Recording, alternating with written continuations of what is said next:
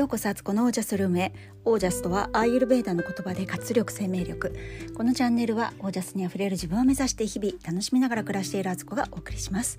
皆さんこんばんは。3月15日火曜日。今夜の8時47分ですね。はい、えー、いかがお過ごしでしたでしょうか、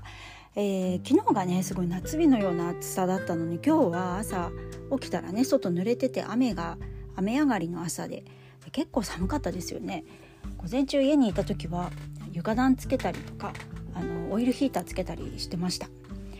ね、なんかこうやってなんか春ってあのわあもう春が来たと思って薄着になってその調子で次の日も過ごしちゃって、えー、着込んでなくて外外出しちゃうともう寒くて それで風邪ひくみたいなこととかねもうありますよね。あるある。あの三寒四温ってこういうことだなと思うんですけど。とそんな日々でしたよね今日は日々っていうか日でしたよね今日は。で私はですね昨日、えー、9時15分ぐらいにもう布団に入ったんですよね。でうつらうつらしながらなんとなく10時ぐらいまでは記憶あるんですけどまあそっから寝てたので今日朝はね3時半にね自然に目が覚めてあの目覚ましかけずに目が覚めるっても最高なんですよ。体が起きるタイミングになったっていうことでもうそれって一番負担もなくてあの精神的なストレスもなくてねこれだなって思いましたね。あの目覚ましかけてると音が鳴る直前になんとなくパッと目が覚めるんですよ。でも体は寝てるのに鳴るから消さなきゃってでなぜか私あの携帯のアラームの音なんかめっちゃ大きくなってて小さくしたくても調節の仕方がよく分からずなんか小さくしたつもりなのに次の日朝になってみるとめっちゃでっかい音で鳴ってそれもねあの自分の好きな音楽をアラームにしてるんですけどそれでもやっぱり突然始まるとすごいびっくりしていきなり心臓に良くないんですよねあれね。なんか起きるは起きれるんですけどなんかハーハーしちゃってあの全然目覚めよくなくっていう風になっちゃうんですけど今日のようにね前の日ちゃんとあの早めに寝ておくとこんないいことあんだみたいなねすっごいすっきり目が覚めてでそういう時って二度寝とか必要ないんですよ。もう体が完全に休息取れてるので、はい、起きるタイミングですよみたいな感じでねもう寝なくて大丈夫っていう風になってるのですぐ起きて、えー、で私は今日はねオイルマッサージをねお風呂場でねそれもちゃんとお湯を用意してね、えー、オイルを温めてそれもオイルを2種類使いまして大白ごま油とココナッツオイルをね2種類使い分けっていう感じであのココナッツの方は顔とかねにやったんですけどまあトロピカルないい香りでなんかハワイに来たような気分になるし、えー、最近毎日ねオイルマッサージやってるので本当にそのいい効果が出てきてて自分でもなんかこうね髪の毛もなんかちょっとツヤツヤな感じだしなんか体全体がしっとりしてるっていう感じがね続いてでそこで瞑想したりねしてとてもいい朝のスタートを過ごすことができました。そんなゆったりね瞑想も30分以上の瞑想をやってオイルマッサージもその前にはやっててでシャワーしてお風呂を掃除して出たんですけど出て髪乾かして着替えてそれでもまだ5時半前ぐらいなんだかんだゆっくりやりながらもでそっから子供のお弁当を作ったりとかしてもう余裕でしたね。なんかえー、いいわこれみたいな感じでね。もうこういう生活最高っていう感じでした。で、えっと、今日はですねあの前からちょっと気になってた五十肩をねちょっと見てもらおうと思ってあの近くにね頼りにしているね中国人の方がお医者さんがね中国ではお医者さんの方なんですけどその方がやってるマッサージ屋さん行ってきまして針と吸い玉とマッサージを受けてきたんですよそしたらあの痛かった肩をねこう右肩をね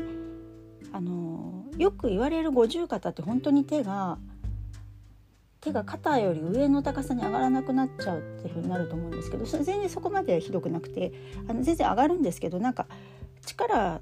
のかけ方とか角度によってなんか痛い痛みたいな感じになるので気になって見てもらったんですよね。そしたらあの結局は左足のふくらはぎが張っててそこと連動して右肩がね動きにくくなってるっていうことが分かりました。体って本当不思議ですよね。そそこみたいな そこだったので肩を一生懸命私はねこうねマッサージしたりとか自分でこうね手を動かしたりとかやってたんですけどあの痛いその部分じゃなくて遠く離れたね左足だったんかいみたいな。でもなんかここってこう対角線にね手と足って連動してるっていうのは聞いたことあったのでそういうことかっていうねので腑に落ちたんですけど足にもね針打ってもらってもう針ってなんかすごいですよね。あの首周りにも打ってもらったりしたんですけどもうなんかこうツボに完全に入ってるっていうかもう名義の人なのでもうすぐツボ当てちゃうんですよね。もうでツボに入ると一回こう針入れてトントントントンって奥までこうね針を入れてくれるんですけどもうなんかツーンみたいな感じでもう普通の痛みと違いますよねなんか内部のなんか細い線がやっぱり刺激されてる、まあ、それが神経なんですけどもうえーみたいな感じでびっくりするっていうかね こんな風に体ってこうつながってるのかって改めて認識するみたいな感じだしあの本当にねこうツボが心得てんなみたいな感じでした。であとねめちゃくちゃ痛かったのが、まあ、ふくらはぎのねその部分もねすごい押されてすごい痛かったんですけどもうギャーギャー言ってましてねそれ以外で痛かったのがお尻の横側。あの中殿筋って言われるとこかな？お尻の。そこをねちょっとコリコリってこうやられたらもうめっちゃ痛くて右も左もめっちゃ痛くてもうギャーとかって本当にね足をバタつかせてね足足をねまっすぐしなさいみたいな感じで言われるみたいなね。怒られちゃうみたいな。もう耐えられない痛さ。でそんなに強くやってないらしいですけどなんかすごくそこのね筋膜がね固まってて筋トレしすぎてねあの多分ストレッチがちゃんとできてなかったんだと思うんですけどえー、みたいなこんな痛いのっていうもうねすんごい涙出てくるほど痛くてベッドがね何台も置いてあるとこで他にもやってるやってもらってる人いたんですけど私の声だけが一人ね部屋中に響き渡ってたっていうねそんな状態でしたけど無事あの痛みがね取れてきて何が原因かが分かったので、えー、足のねマッサージとか筋肉つけたりとかしようと思います。なんかねどうもやっぱりこうむくみがちの足なのでもうそれバッチリ指摘されてそこをねあの今後改善してた方がいいよっていう話でした。はい、えー、前置き8分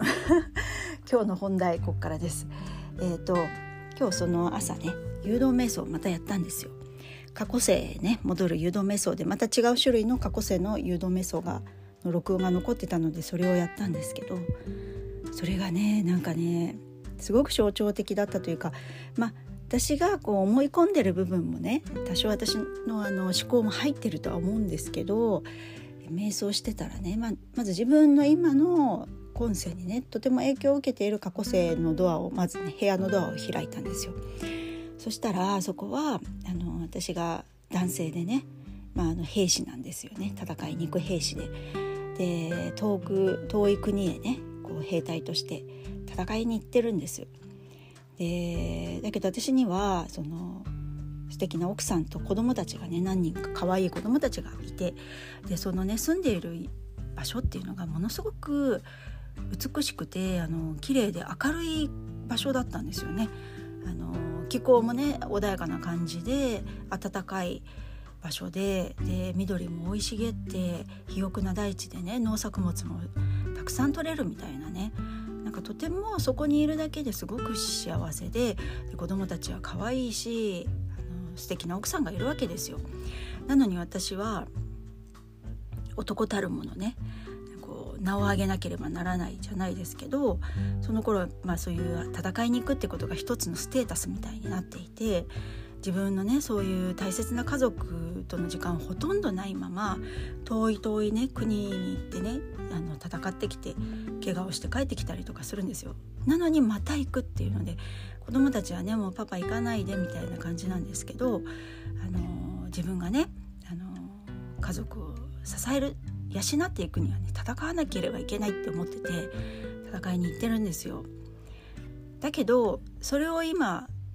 違う視点から見てる私からするとそこにはねもうねすでに幸せがあるのになんでこの人わざわざ遠いとこにね戦いに行ってるんだろうともう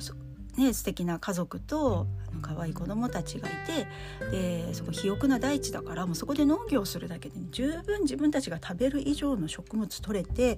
でそれでまあ商いをすることだってできたりとか別にそうしなくてももう自分たちが生きていく分のねとても幸せな豊かな豊かなものがね与えられているんだけれども、えー、私はね戦いに行ってるわけなんですよ。でそれを見た後で今度はもう一つ自分が今まで、えー、生きてきた過去世の中で一番スピリチュアルスピリチュアリティの高かった時の過去世を見に行きましょうってなってもう一つのドアを開いたんです。そこはねとってもね寒くて暗くてなんかこう日があんまり当たんないいつも曇り空みたいなね寒いね。日本の気候で言ったら11月ぐらいの曇り空の日みたいなね。でなんか緑はあるんだけれどあのとても背の高い木の森の中に住んでるのですっごい暗いんですよね。で光があんまり届かないところ。で食べ物をね作っても痩せ細ったようなひょろひょろっとしたものしか出来上がらない。だけども私はそこではね多分ね女性だったんですけどお母さんなのかな。だけど、まあ、同じように家族がいて子供がいてね旦那さんいるんだけどでなんかこうなんだろうななんかこう旦那さん病弱とかなんかあんまりこうねみんな元気そうではないんだけどでもなんかそんな中でもねすごくねあのそこにあそこで与えられたもので幸せに暮らすというかそこで満足してるというか他を知らないからこそなのかもしれないけどあのそういうね傍から見たらこれはちょっとなんか貧しくてなんか暗くて寂しくてなんかしんどい感じだなって思える情景なんですけどでも家族の中ではこう笑いがあったりとかあのそんな中でもね「あこんなん取れたよ」とかこれ作物がね「こんな取れたね」とか言って「じゃこれ美味しく料理しようか」とか言って家の中もま暗くてね電気もないようなところ電気というか光がないようなところですけどそれでもねなんかそれじめっとしてるような家ですけどなんかそれでもね幸せに暮らしてるんですよねなんか心の中はねものすごくね明るい感じなんですよ。すっごい対照的なこう人生を見せられてるなと思ったんですが結局2つとも同じような家族もいてこう生活を営んでいるっていう状況でそれでもまだまだまだまだと言ってねあのないものないものの世界にね自分が今目の前にないものを求めて目の前にはすごく豊かなものがあるのにそれはもう当たり前すぎて気づいてなくて外へ外へとねこう気持ちを広げていく生き方とあのほとんど何も与えられてないのにその中ですごく満足してなんかこう無理にね背伸びをするわけでもなくあの自分の人生をねその中で与えら与えられているものに感謝しながらこう物質的には全然豊かじゃないのに心は豊かみたいなね。なんかその2つの人生が出てきてすごいちょっとね自分でもびっくりしたっていうか。これまあ自分の思考もかなり入ってるだろうなとは思いながらも。でも2つ目のそのねスピリチュアリティを生きた人生の方は全くね自分の中でイメージなかったことだったので結構びっくりしたんですよ。えこれこれ何？みたいな感じで最初見始めてこの映像なんだろう？って思って気持ちをこう深めそこに焦点を合わせていったらそういうパッと見幸せそうではない物質世界から言ったらねこの世の基準で言ったらなんか物が少なくてとかね貧しいみたいなことの中にいるんだけどでもずっとずっとその戦士だった時代の自分と比べたらすごい幸せに暮らしてたんですよね。ねなんだろうこれはと思って でさらに最後にねあのスピリットからお土産をもらったんですがそれが木で作った本当に見た目全然全然いけてないというかあの別になんてことはないというか木の木のあこん？木の切れ端で作ったようなねあの指輪だったんですよ。で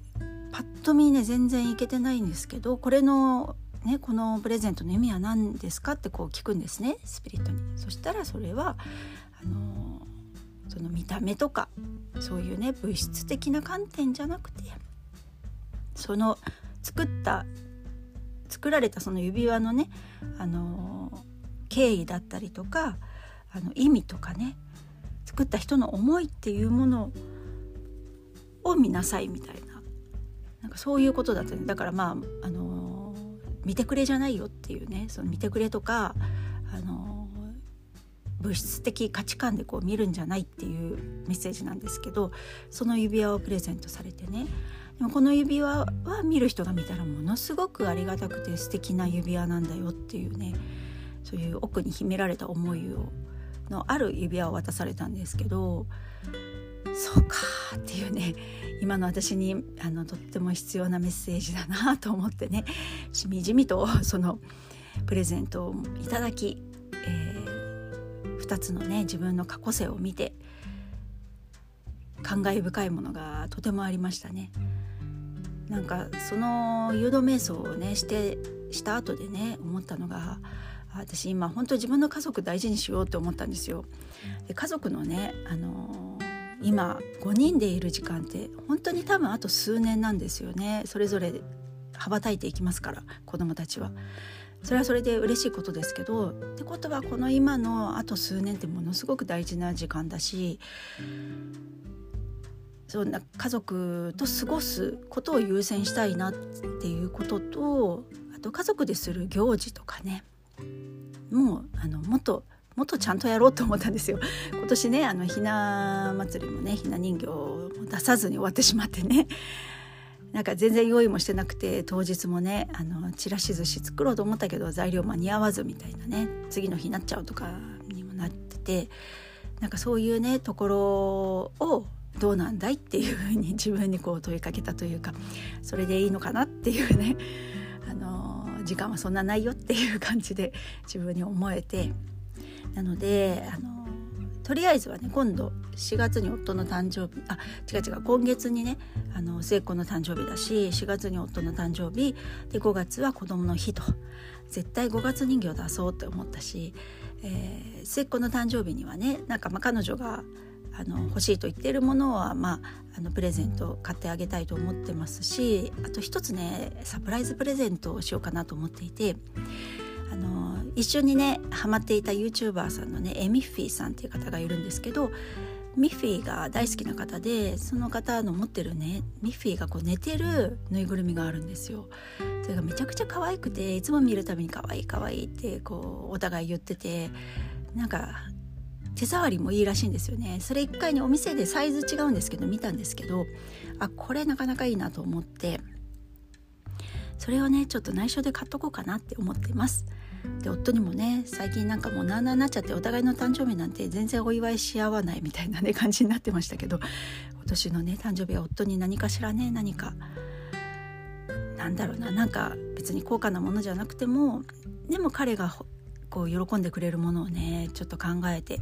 まあ、そういうのをね私考えたり相手のこうねあの動向からね察知するのはすごくあの長けてるので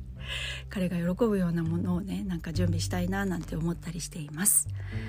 そんな本当誘導瞑想だからね面白いんですよ。こういうことがね自分の深層心理がちょっと見えてくるのであのやればやるほどねもっとねあの本当に自分の真ん中に近づいていける。最初のうちはねいろいろねイメージしちゃうんですよね。自分の都合いいようにねこう解釈したりとかイメージをそっちに持てちゃったりもするんですけど慣れれば慣れるほどそういうとこからねこう抜けていけるのでちょっとねしばらくやっぱりね誘導瞑想とオイルマッサージはセットだわと思っております。そんなあの今日はお話でした。はいということで今日はこの辺で皆さんの暮らしは自ら光り輝いてオージャスにあふれたものです。オージャス。何が幸せかは心が決める。